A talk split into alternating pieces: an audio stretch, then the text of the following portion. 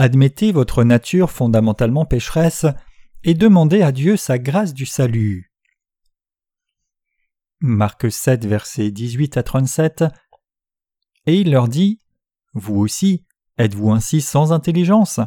N'entendez-vous pas que tout ce qui est de dehors entrant dans l'homme ne peut pas le souiller, parce que cela n'entre pas dans son cœur mais dans son ventre et s'en va dans le lieu secret purifiant toutes les viandes? Et il dit Ce qui sort de l'homme, c'est là ce qui souille l'homme, car du dedans du cœur des hommes sortent les mauvaises pensées, les adultères, les fornications, les meurtres, les vols, la cupidité, les méchancetés, la fraude, l'impudicité, l'œil méchant, les injures, l'orgueil, la folie, toutes ces mauvaises choses sortent du dedans et souillent l'homme. Et se levant, il s'en alla de là vers les frontières de Tyr et de Sidon, et étant entré dans une maison, il ne voulait pas que personne le sût, et il ne put être caché car une femme dans la ville avait un esprit immonde ayant ouï parler de lui, vint et se jeta à ses pieds. Or la femme était grecque, syrophéricienne de race, et elle le pria qu'il chassât le démon hors de sa fille, et Jésus lui dit Laisse premièrement rassasier les enfants, car il ne convient pas de prendre le pain des enfants et de le jeter aux chiens. Et elle répondit et lui dit Oui, Seigneur, car même les chiens sous la table mangent des miettes des enfants. Et il lui dit À cause de cette parole, va, le démon est sorti de ta fille. Et s'en allant en sa maison, elle trouva le démon sorti et sa fille couchée sur le lit. Étant de nouveau parti des confins de Tyr et de Sidon, il vint vers la mer de Galilée à travers le pays de Décapolis, et on lui amène un sourd qui parlait avec peine, et on le prie pour qu'il lui impose la main, et l'ayant tiré à l'écart hors de la foule, il lui mit les doigts dans les oreilles, ayant craché, lui toucha la langue, et regardant vers le ciel, il soupira et lui dit Ephrata, c'est-à-dire ouvre-toi, et aussitôt ses oreilles s'ouvrirent et le lien de sa langue se délia, et il parlait distinctement, et Jésus leur enjoignit de ne le dire à personne, mais plus il le leur défendait, d'autant plus il le publiait, et ils étaient extrêmement étonnés, disant Il fait toutes choses bien, il fait entendre les sourds et parler les muets. Comme nous venons de le lire dans la lecture des Écritures d'aujourd'hui, une certaine femme parmi les gentils avait une fille possédée d'un esprit impur. Donc cette femme des gentils est venue chercher Jésus et lui a demandé de chasser le démon qui possédait sa fille. Mais ce que Jésus lui a dit était plutôt choquant, il lui a parlé si sévèrement que lorsque nous le regardons selon nos propres standards, nous pouvons même nous demander comment Jésus a pu dire de telles choses, mais si nous y réfléchissons de nouveau plus attentivement, nous pouvons voir que Jésus a dit quelque chose qui était tout à fait approprié. Bien que cela semble impossible de comprendre ce que Jésus a dit à la femme quand nous y réfléchissons d'un point de vue humain, il y a une leçon importante que Jésus essaye de nous enseigner ici dans la lecture des Écritures d'aujourd'hui. Revenons dans Marc 7, verset 17. Laisse premièrement rassasier les enfants, car il ne convient pas de prendre le pain des enfants et de le jeter aux chiens. Maintenant, qu'est-ce que Jésus dit à la femme ici? Il dit Il n'est pas bon de prendre le pain des enfants et de le jeter aux chiens. C'est ce que Jésus a dit à la femme syrophénicienne. Cette femme est venue à Jésus demander son aide pour sa fille, le suppliant sincèrement Seigneur, ma fille est possédée, Chasse ce démon s'il te plaît, s'il te plaît, délivre ma fille du mauvais esprit. Mais Jésus dit à la femme Il ne convient pas de prendre le pain des enfants et de le jeter aux chiens. Ce sont des paroles très dures comme elles impliquent que la femme ne vaut pas mieux qu'un chien. Nous pouvons nous demander comment Jésus a pu dire une telle chose à cette femme.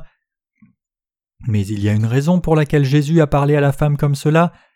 Les gens d'Israël désignaient les gentils comme des chiens, Lorsqu'il rencontrait des gentils, il pensait qu'ils ne valaient pas mieux que des chiens. Maintenant même beaucoup de juifs ont encore une pensée basse sur les autres groupes ethniques. Une telle notion de préjugé est ancrée profondément dans la pensée du peuple d'Israël, pensant qu'ils sont meilleurs que toute autre nation en tant que peuple choisi par Dieu. Mais ce n'est pas ce que Jésus avait à l'esprit quand il a dit à la femme Il ne convient pas de prendre le pain des enfants et de le jeter aux chiens. Plutôt, il avait un don qu'il souhaitait lui donner. pourquoi Jésus a parlé si durement à la femme syrophénicienne? La raison pour laquelle Jésus a parlé si durement à la femme syrophénicienne comme si elle ne valait pas mieux qu'un chien est qu'il voulait voir la disposition de son cœur. En d'autres termes, Jésus a insulté cette femme délibérément pour qu'elle trouve la grâce de Dieu. Cette femme a réalisé que même si elle était traitée comme un chien, cela passait tant qu'elle pouvait revêtir la grâce de Dieu. Ici notre Seigneur nous enseigne que nous pouvons recevoir la grâce de Dieu seulement si nos cœurs sont disposés humblement comme cette femme. Le Seigneur nous dit que si nous voulons réellement recevoir l'aide de Dieu et le salut qu'il nous offre, nous devons avoir un tel cœur humble. Autrement dit, c'est seulement si nous abaissons nos cœurs comme cette femme que nous pouvons revêtir la grâce du salut donné par Dieu. C'est la leçon que le Seigneur essaye de nous enseigner à travers le passage des Écritures d'aujourd'hui, et nous devons tous la saisir. Que serait-il arrivé à la femme syrophénicienne si elle était venue vers Jésus avec un cœur arrogant? Que se serait-il passé si elle avait dit à Jésus avec une attitude hautaine Jésus, ma fille est possédée d'un démon et j'apprécierais si tu pouvais venir la délivrer Si la femme avait approché Jésus avec arrogance sans réaliser qui elle était, et s'il n'y avait pas eu de sincérité dans son cœur quand elle a demandé l'aide de Dieu, alors la femme n'aurait pas trouvé la grâce du salut. S'il y a quelqu'un parmi vous qui est assis ici qui n'a pas encore reçu la rémission des péchés, alors tous ces gens doivent avoir une disposition humble comme cette femme dans le passage des Écritures d'aujourd'hui. Ils peuvent alors tous être bénis pour recevoir la rémission des péchés aussi longtemps que leur cœur recherche la grâce de Dieu sincèrement et qu'ils veulent dire au Seigneur Peu importe comment tu me traites, sauve-moi s'il te plaît. À moins que vous ne demandiez la grâce de Dieu de tout votre cœur, vous ne pouvez recevoir l'évangile de l'eau et de l'esprit, le vrai évangile du salut. Aussi longtemps qu'il s'agit de votre salut, quoi que Dieu vous dise est juste, même s'il vous appelle chien ou des choses encore pires. Donc ce que vous avez besoin, c'est un cœur humble pour demander à Dieu de répandre sa grâce merveilleuse sur vous. En d'autres termes, vous devez désirer du fond de votre cœur être sauvé de tous vos péchés. Cette femme syrophénicienne dans le passage des Écritures d'aujourd'hui avait un cœur si humble que notre Seigneur ne pouvait que répondre à sa demande. Notre Seigneur a pris plaisir à la disposition de son cœur, son attitude était correcte à ses yeux, car elle lui demandait sa grâce en toute sincérité, acceptant sa parole vraiment, même s'il impliquait qu'elle ne valait pas mieux qu'un chien. Pensons en des termes très simples à ce que la femme syrophénicienne a dit à Jésus. Sa réponse à Jésus était comme suit Oui, Seigneur, car même les chiens sous la table mangent des miettes des enfants. Marc 7, verset 28. Autrement dit, elle disait dans sa réponse Seigneur, tu as raison, je suis effectivement un chien spirituellement, mais les chiens ne mangent-ils pas des miettes de leur maître qui tombent sous la table?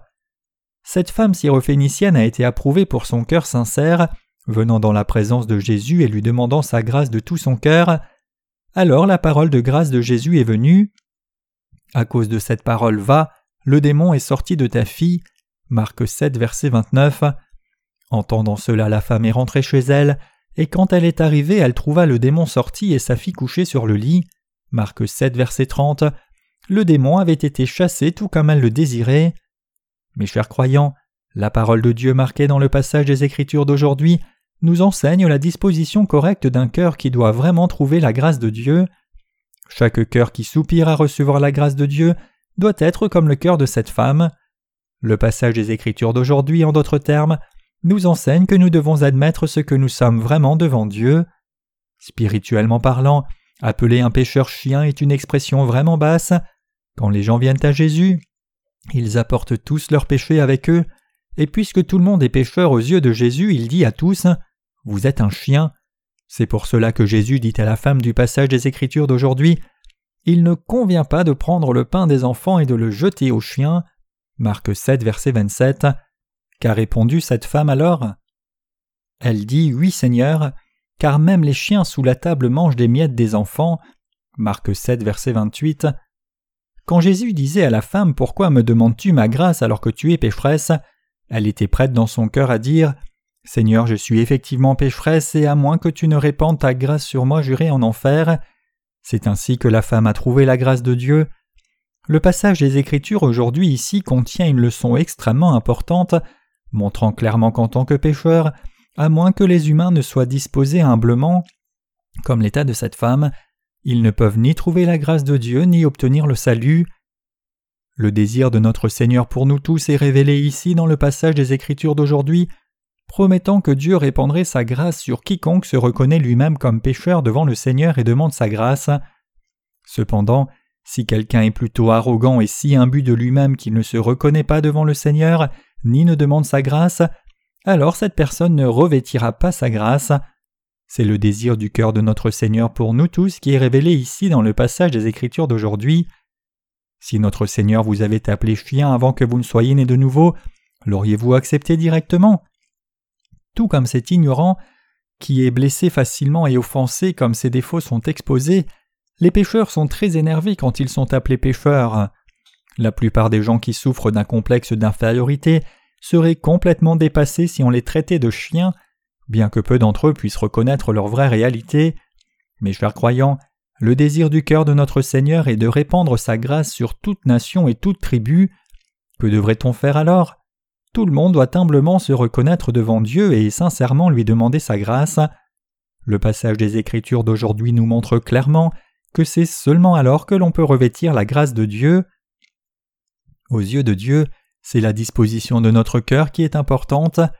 Bien sûr, nos actes sont aussi importants, mais ils sont secondaires. La façon dont nos cœurs sont disposés est de loin plus importante que la façon dont nous agissons, car nous pouvons changer nos actes selon le désir de nos cœurs. Ce qui compte vraiment, c'est que nous devons nous connaître nous-mêmes et demander à Dieu sa grâce du fond de notre cœur, et c'est alors seulement que nous pouvons revêtir cette grâce.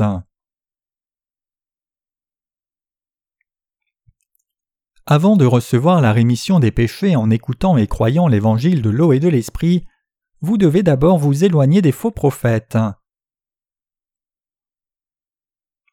Regardons maintenant au second événement rapporté dans le passage des Écritures d'aujourd'hui. Il est écrit en Marc 7, verset 32 et on lui amène un sourd qui parlait avec peine et on le prie pour qu'il lui impose la main.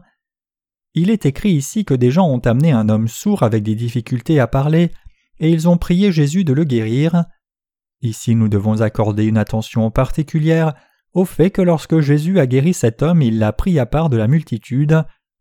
Pourquoi Jésus a-t-il alors pris le sourd à part et l'a-t-il guéri loin de la multitude, au lieu de juste le guérir à la vue de la foule? Cela implique que si vous voulez vraiment recevoir le salut de notre Seigneur, obtenir la rémission de vos péchés et trouver sa grâce, vous devez vous séparer des faux prophètes d'abord. En d'autres termes, personne ne doit être avec de faux prophètes quand notre Seigneur lui offre son salut. Si vous vous mettez du côté des faux prophètes, alors même si le Seigneur vous offre sa grâce du salut, vous ne pouvez pas réaliser que c'est l'évangile du salut ni croire et donc vous ne pouvez pas recevoir la grâce du salut non plus. Il y a beaucoup de récits dans la Bible qui montrent que pendant que notre Seigneur Jésus était sur cette terre, il a pris des gens malades à part comme l'aveugle ou le sourd vers un endroit discret et les a guéris de leur mal. Ceci implique que lorsqu'il est question de votre salut du péché, si vous demeurez avec ceux qui ne croient pas dans l'évangile de l'eau et de l'esprit, alors vous ne pouvez pas recevoir le salut donné par Dieu, peu importe combien vous essayez dur. C'est parce que ces non-croyants vont vous empêcher d'avoir la foi Quiconque veut être sauvé de tous ses péchés doit donc se séparer de tout faux prophète, et c'est alors seulement qu'il peut recevoir la grâce du Seigneur. C'est ce que notre Seigneur nous enseigne maintenant. Revenons au passage de l'Écriture d'aujourd'hui. Il est écrit que notre Seigneur a craché quand il a guéri l'homme sourd et empêché de parler. Où le Seigneur a-t-il craché? En regardant de plus près au passage, on voit que Jésus a d'abord mis ses doigts dans l'oreille de l'homme sourd, a craché dans sa main, puis a touché la langue de l'homme. Il y a d'autres récits ailleurs dans les autres évangiles où Jésus a craché dans ses mains pour guérir les malades. Par exemple, Jean chapitre 9 décrit comment Jésus a ouvert les yeux d'un homme aveugle en crachant par terre, faisant de la boue avec la salive et mettant la boue sur les yeux de l'homme aveugle. Cracher porte généralement une connotation négative. À travers nombreuses cultures, cracher sur quelqu'un montre la faible considération pour quelqu'un. C'est l'une des pires formes d'insulte qui montre combien l'on considère l'autre personne comme vile et souillée. En Corée, certaines personnes crachent aussi quand elles voient quelque chose ou quelqu'un de dégoûtant. Peut-être que c'est par une révulsion envers les péchés des gens que Jésus a craché, mais quoi qu'il en soit, la Bible montre clairement qu'il n'était pas inhabituel pour lui de cracher et de mettre sa salive sur la langue, les oreilles ou les yeux des malades. Regardant en haut au ciel, notre Seigneur a alors soupiré et a dit à l'homme sourd Ephrata, Marc 7, verset 34. Le mot ephata ici signifie être ouvert. Notez ici que Jésus a soupiré avant de le dire. C'est par pitié que Jésus l'a fait, se lamentant de l'homme sourd destiné à la destruction, car tout le monde est pécheur et doit donc être jeté en enfer pour toujours. Mais que s'est-il passé après que Jésus ait fait toutes ces choses? C'est-à-dire après qu'il ait mis ses doigts dans les oreilles du sourd, et craché, touché sa langue, regardé vers le ciel, soupiré, et dit au sourd Ephata sois ouvert, la Bible dit qu'aussitôt ses oreilles s'ouvrirent et le lien de sa langue se délia et il parlait distinctement. Marc 7, verset 35. Ici, nous pouvons voir le désir de notre Seigneur pour nous tous.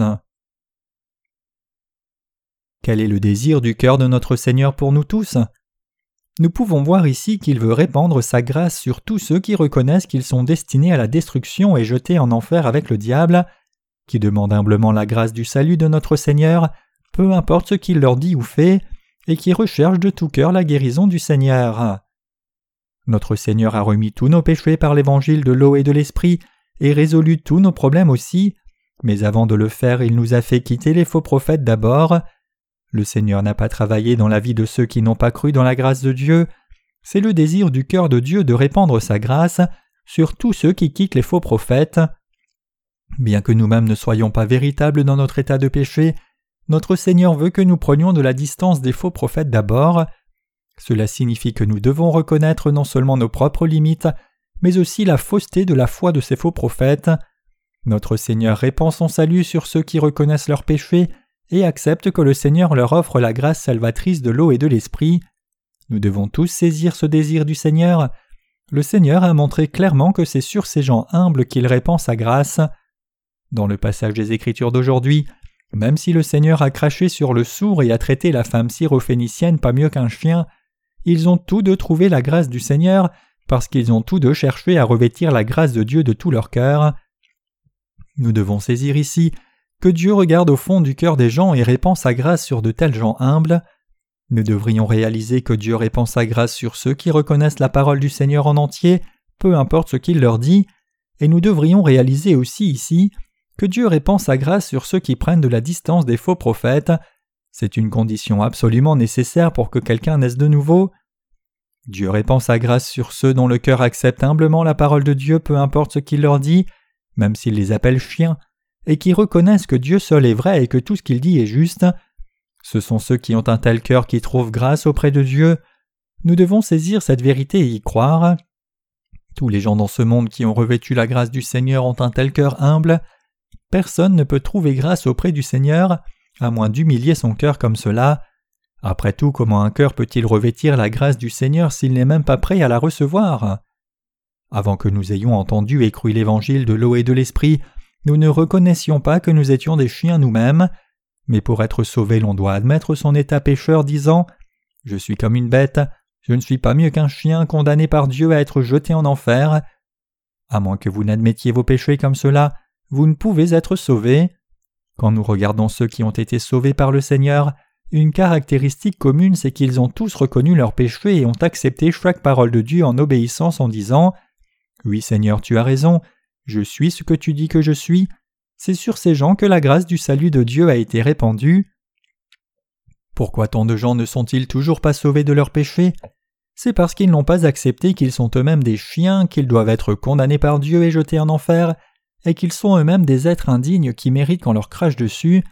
Tous ces gens ne sont pas sauvés précisément parce qu'ils ne reconnaissent pas la parole de Dieu comme vraie. Donc lorsque nous prêchons l'évangile de l'eau et de l'esprit aux gens, nous devons d'abord travailler le chant de leur cœur profondément. Avant de leur prêcher ce vrai évangile par la foi, nous devons d'abord les éveiller à leur état pécheur et leur besoin de salut, leur faisant savoir que même s'ils ne sont pas mieux qu'un chien, le Seigneur leur offre quand même le salut par l'évangile de l'eau et de l'esprit. C'est une condition préalable absolument nécessaire à la prédication de l'évangile. Avant de prêcher l'évangile à quelqu'un, nous devons d'abord enseigner à cette personne quel pécheur elle aux yeux de Dieu et exposer complètement son état de péché. C'est cela que travailler le cœur d'un pécheur signifie.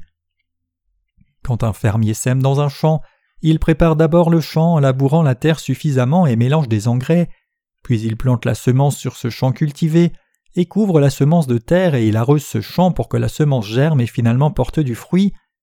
De même quand il s'agit de conduire les pécheurs au salut, il est absolument indispensable pour nous de labourer le champ des cœurs suffisamment. Nous devons leur enseigner qu'ils sont des pécheurs souillés qui ne valent pas mieux qu'un chien aux yeux de Dieu, destinés à être condamnés et jetés dans l'enfer de la haine.